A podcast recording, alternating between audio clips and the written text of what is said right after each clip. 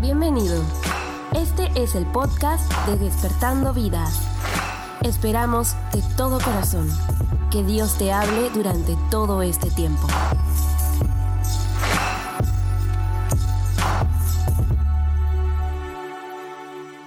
He querido compartir esto con ustedes, pero bueno, más que nada este tema me tocó primero a mí y luego para poder compartirles a ustedes y a todos los que nos están escuchando desde las redes sociales.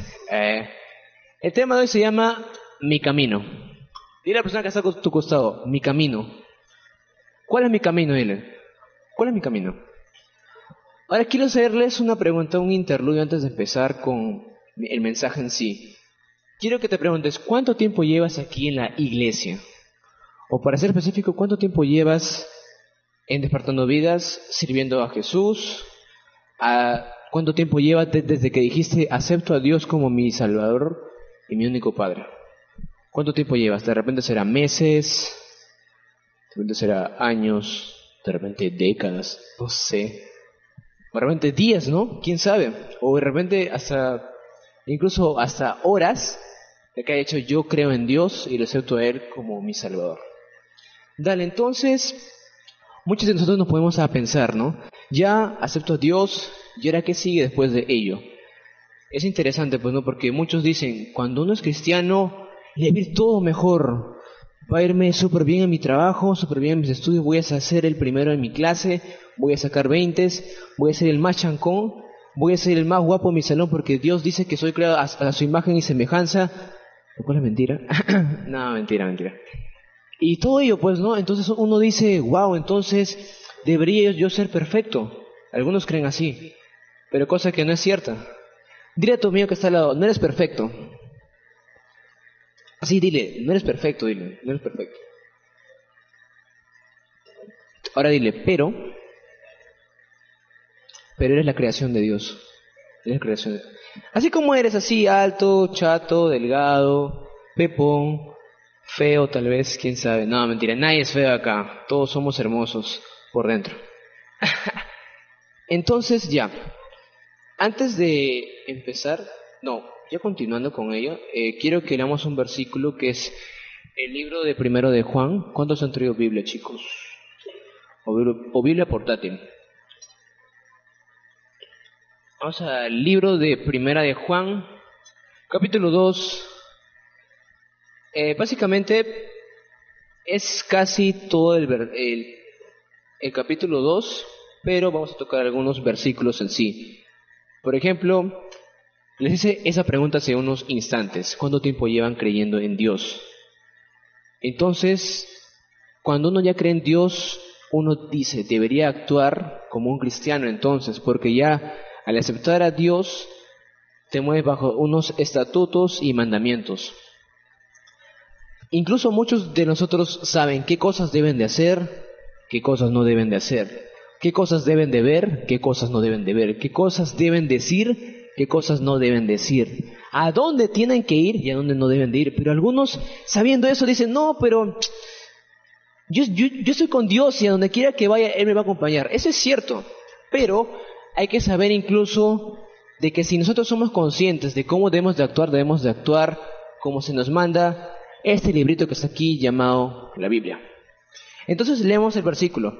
Dice, el que dice yo le conozco y no guarda sus mandamientos es tal mentiroso y la verdad no está en él. Dile a tu compañero de lado, ¿eres mentiroso? Ahora, Tú dile, no, no me mientas, dile, no me mientas. ¿Eres mentiroso así? ¿Eres mentiroso? Sincero, dile, ¿eres mentiroso? Dice que te dice sí es porque es un descarado, pues es que no, ah, importa ya. Pero, crean o no, chicos, chicos, crean o no, hoy en día lamentablemente nuestra carne nos dice que somos, nuestra carne es pecaminosa, pues, ¿no? Todo, por lo tanto somos mentirosos. Quieran o no, de repente algunos hasta incluso con algo simple se le sale una mentira porque ya está dentro de nosotros, pero hay que renunciar a eso, pues, ¿no?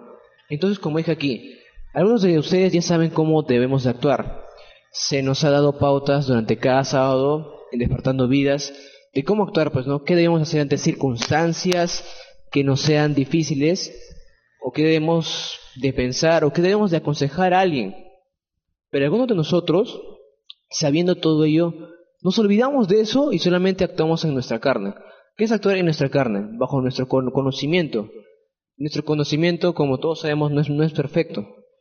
Por ejemplo, siempre hay esa, bueno, siempre llega un punto en nosotros cuando conocemos a un amigo, compañero o hasta profesor que dice, fundamentame la existencia de Dios. Y quiero fundamentos creíbles, ¿eh? Y tú te quedas, la Biblia. Pero dice, aparte de, la Biblia, tú te quedas, ya vale, ya vale, ya vale, ya vale. Te quedas pensando, pues, ¿no? porque dice, aparte de la Biblia, ¿qué puede fundamentar que Jesús existe? Y tú dices, wow, entonces, ¿cómo puedo fundamentar que Jesús existe si yo no tengo aparte otra arma aparte de mi Biblia, pues, ¿no? entonces es por eso que ahí entra básicamente la fe y algunos fundamentos históricos que ya están escritos. Pero bueno, esos son ya para los que son los, ¿cómo se le dice? Los teólogos, exacto.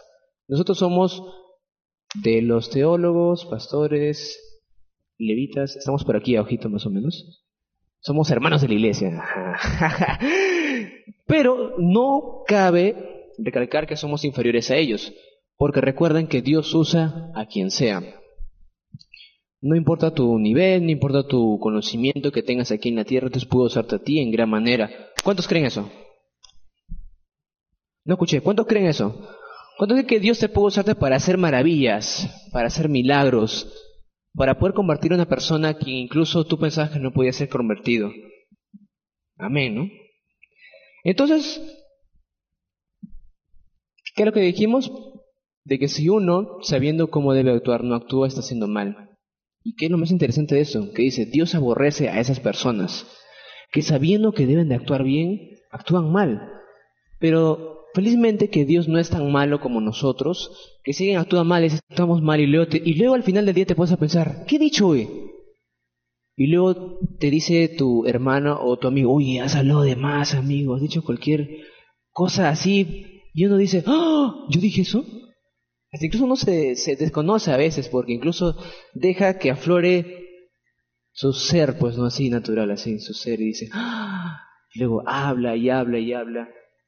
Y luego no nos ponemos a pensar en esas consecuencias.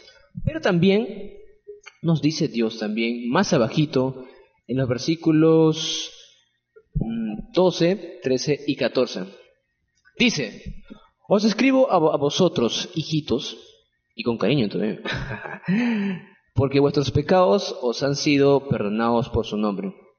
Os escribo a vosotros, padres, porque conocéis al que es desde el principio. Os escribo a vosotros, jóvenes y adolescentes, porque habéis vencido al maligno. ¿Cuántos creen eso? Que vencimos al maligno. Amén. Luego dice, os escribo a vosotros, hijitos, porque habéis conocido al Padre. ¿Quién es el Padre? Dios. Luego el siguiente versículo, el 14, dice, os escribo a vosotros, padres, porque habéis conocido al que es desde el principio, vuelvo a recalcar ello, y os escribo a vosotros, jóvenes, porque os sois fuertes y la palabra de Dios permanece en vosotros. ¿Cuántos creen eso? ¿Cuántos de ustedes leen la Biblia diario? o interdiario o a la semana. Que levante hermano. Ahora dile a tu persona que, está al lado, no lees la Biblia, dile, qué vergüenza. No. Algunos de repente consideran la Biblia como un libro muy aburrido, porque está escrito en un español muy clásico, por así decirlo. Por ejemplo, usan vosotros, sois, ustedes sois mis amados, y tú dices, ¿qué es que? Pero, pero, felizmente existen hermanos, colegas de nosotros, que han transcrito esa Biblia a una versión más actual, la que tienen en sus celulares algunos, y si no la tienes te invito a que te la descargues. La Biblia en la traducción lengua actual es la que tiene un lenguaje más cotidiano y más fácil de aprenderlo. Así que dile, ya no hay excusas para no aprender la palabra de Dios. Dile a los que están a tu costado. No hay excusas. No hay nada de que no sé leer bien, nada. Ahora lo vas a entender. Ahora está al alcance de tu mano. Entonces, volvemos. ¿Cuál era el tema? ¿Cómo se llama el tema? Mi camino, ¿no? Vamos a hacer una imaginación. Cierra sus ojos todos, chicos. Cierra sus ojos, chicos. Ahora, pónganse a pensar que delante de ustedes hay un camino, no hay dos caminos. Hay un camino que es estrecho, fácil de pasar, no hay ni muchas piedritas, está limpiecito, pero es estrechazo, pues, ¿no? Pero ahí que una que otras cosas ves ahí manchitas negras, cosas fuera de lo común. Luego ves otro camino, un camino delgadito, bien angosto, que está con piedras, de repente con basura incluso, quién sabe. Pero que incluso al final de eso ves una luz brillante. Ahora dime, ¿tú por cuál quisieras ir? Por el camino angosto, facilito de llegar al final, pero que la cual no sabes cuál es tu destino, o del punto que es delgado, del camino delgado, pero cual al final de todo ves una luz. ¿Por cuál tú irías? No me respondas, piénsalo. Algunos de nosotros siempre nos hemos eh, puesto a pensar tal vez, si yo soy cristiano, mis problemas se van a ir. Eso es mentira, déjame decirte. Y si lo creías, pues te digo que no. Incluso, no es que te quiera asustarte, pero cuando uno es cristiano, vienen los problemas incluso con más fuerza. Supongamos, antes de conocer a Cristo, tus padres se peleaban, eras medio misio, medio feo. No, mentira. Entonces luego llegas a un lugar llamado Despertando Vidas y que lo hice predicar un día, no sé, a Ángel, a Rodrigo, a Kevin, al pastor Isaac, y dices, ah, acepto a Dios como mi Salvador. Y ahora dices, ahora eres cristiano. Luego sigues caminando, pero ya siendo cristiano. Pero luego te pones a pensar, hay más problemas en casa, tus papás discuten con más frecuencia, estás más misio de lo normal, te pones más feo de lo normal. No. Y pasa, incluso que pasan cosas todavía más pesadas. Y uno dice, ¿por qué está pasando eso? Si yo supuestamente he aceptado a Cristo en mi corazón, debería de su gozo existir en mí. Pero a veces no es así. Y no es porque Dios sea malo. Es porque esta persona que está aquí abajo de tus pies, repite conmigo, está abajo de mis pies, te está probando. ¿Y sabes qué es lo más curioso? Que Dios permite que Él nos pruebe para saber si somos y si permanecemos fieles en Él y si creemos aún en Él. Un personaje que yo admiro bastante de la Biblia es a Jacob. Mi estimado Jacob pasó por esto. Les explico un poquito. Dios le bendijo a Jacob con sus hijos, con tierras, con un mayor de hectáreas, bueno, de animales y, bueno, en este caso lo que es flora y fauna, y se volvió casi millonario en aquel entonces. Dios lo bendijo con todo ello. Ahí podríamos decir que cuando se convirtió en cristiano, su vida fue fácil, ¿no? Entonces, el diablo, el que está aquí abajo, dijo, a ver, si Jacob te es fiel, no, Jacob, digo Job, lo siento, perdón, perdón, lapsos, lapsos. Si Job te es fiel y te agradece, Dios, gracias por, por las bendiciones que me das cada día, porque tú le das todo, ¿qué pasaría si tú le quitas todo? ¿Te seguiría dándote las gracias aún así con toda devoción, con toda alegría? Dios dijo, a ver, lo vamos a probar. Pues. Lo que hizo fue, esposa, chao, hijos, lepra, enfermedades, se, se, bueno, se pusieron súper mal y murieron. Todos, creo que eran algo de siete, ocho hijos. Contar que eh, eran bastantes. y murieron todos. Sus tierras Todas se pudrieron, sus animales murieron infectados con una enfermedad de aquel entonces y perdió todo. Se quedó en la nada. Literal estaba andando en la calle como un mendigo. Pero aún así, Job decía, gracias a Dios por un día más porque estoy vivo y porque a pesar de que lo he perdido todo, aún puedo darte gracias porque estás aquí conmigo y porque no me abandonas. Muchos dirán, no se vale, pues es que una vida en Cristo es así, ¿para qué quiero ser cristiano? Mejor prefiero solamente venir los sábados a despertando vidas, decir que creo en Dios, cantarme algunas alabanzas, oraciones, decir, eh, sí, vida, tú me das, cantar, luego te vas a casa y luego cantas sus canciones de el sé, cosas así, pues, ¿no? Yo no sé si sea así, O de repente te pones a cantar tus baladitas ahí y cantas, no sé. O miras cosas que no debes de ver en la televisión. Hablas cosas que no debes de hablar de la A a la Z. Alex Zurdo, no, mentira. Ofendes a tu mamá. Tu mamá, toda tranquila, te dice, hijo, lava tus platos fuera, le dice. Mal, ¿no? Pero luego vienes el sábado. Hola, ¿qué tal? ¿Cómo estás? Ahí todo, todo feliz, pues, ¿no? Y muchos suelen hacer eso.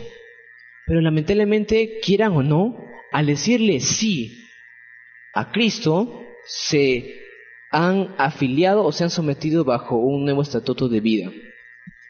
repite conmigo, estatuto de vida. Estatuto de vida. Sí, y es así. Pero lo que tenemos que hacer nosotros, y porque se va a darse, es que en este camino, que no es el, el estrecho, porque el estrecho te va a llevarte a la perdición. Si no lo sabes, pues ahora te lo digo desde ya. El camino fácil es aquel camino donde ves tú que te va bien, que va a haber éxitos de vez en cuando, pero que al final de todo vas a caer y vas a llegar a un punto donde te sientas abandonado y solo. Y el otro camino, que es el difícil, donde va a haber pruebas, tentaciones, pero podrás ver la luz, podrás ver a un futuro, una familia. Yo siempre digo, pues no, y a veces me pongo a pensar, ¿qué sería un ángel junior? Y todos me dirían, sería peor que tú, me dicen. Y digo, tal vez, pero desde ya quiero proyectarme a de que para ese junior que yo voy a tener no sé cuándo, ya esté a un ambiente tranquilo y sano. ¿Por qué les digo esto? Porque yo nací en un ambiente tranquilo, pues donde hubo flores, hubo pajaritos volando por el, hubo un arco iris, no nací en un lugar así. Eh, creo que pocos lo saben, pero yo, no vivo con mi papá, vivo nomás con mi mamá, pues, ¿no? Mi mamá se ha vuelto... Mi mamá con los años se volvió más suave, gracias a mí, porque era el hijo que le daba más risa. de verdad. Incluso cada vez que me mira ella me dice, me da risa, me dice, yo digo, gracias. el día de, no, hace unos días me puse a hablar un poquito más serio con mi mamá y, con mi hermano mayor y se rieron de mí, de verdad. Estaba hablando en serio. Este, quiero hablar contigo en serio, le digo. Y se rieron. Estaba comiendo, se rieron. y digo, pero no estoy hablando en serio, le digo. Y se ríe, pues, ¿no? Y me dice, ¿te puedes más serio? Me da más risa, me dice. y yo digo, wow, se ve que así nadie va a, a, a tomarme en serio, pues, ¿no? Pero bueno, quitando todo ello, a pesar de que nos haya abandonado mi padre, en este caso, nunca estuvimos tan tristes, pues, ¿no? Si se dan cuenta, eh, nunca soy una persona de estar seria, y si estoy seria es para verme serio, no es porque estoy serio. o si estoy triste es para verme serio, pero en realidad estoy riéndome por dentro. Pero es porque dejo mis problemas allá en mi casa.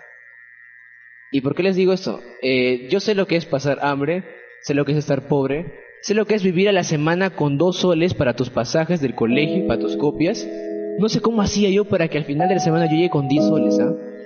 No es que me choreara plata, todo porque sea de Huáscar, nada quiere decir eso. Pero Dios me bendecía.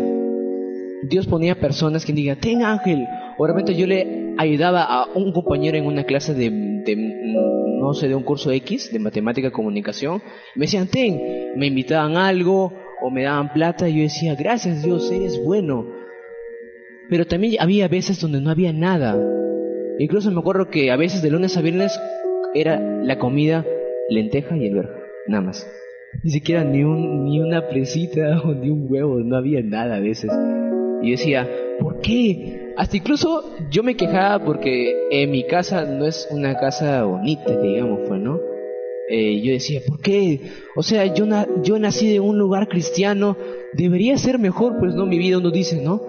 Como le estaba yo comentando hace unos instantes. Pero no, pero aún así, a pesar de todo ello, nunca sentí la ausencia de Dios en mi vida. Pude decir gracias Dios porque hasta incluso en cosas mínimas yo puedo dar gracias. Aunque mi casa sea horrible, quitando todo ello, tengo internet, tengo celular, tengo una laptop, tengo televisión, tengo muebles, no estoy sentado en el piso tal vez. Tengo una familia viva y completa tengo mi cuerpo sano, bueno, ni tan sano que digamos, bueno, pero estoy bien. O sea, Dios me bendice con grandes cosas, tal vez no con lo mejor, pero Dios te quiere decirte, yo te doy lo poco para ver si me eres fiel con esto. Como dice esa pequeña frase y versículo, si lo poco me eres fiel en lo mucho, yo te pondré. Y muchos dicen, al ser cristiano me irá mucho mejor que antes. Tal vez sí, pero primero Dios te quiere probarte primero, si estás listo. Si estás listo para que seas parte de su, de, su familia. Ponte a pensar en eso. Y antes de que puedas tú criticar algo de tu casa o de tu vida, primero hazte y, piensa, ¿estaré haciendo bien? ¿Estaré comentando bien? Te invito a que te pongas de pie en este instante para poder alabar al Señor.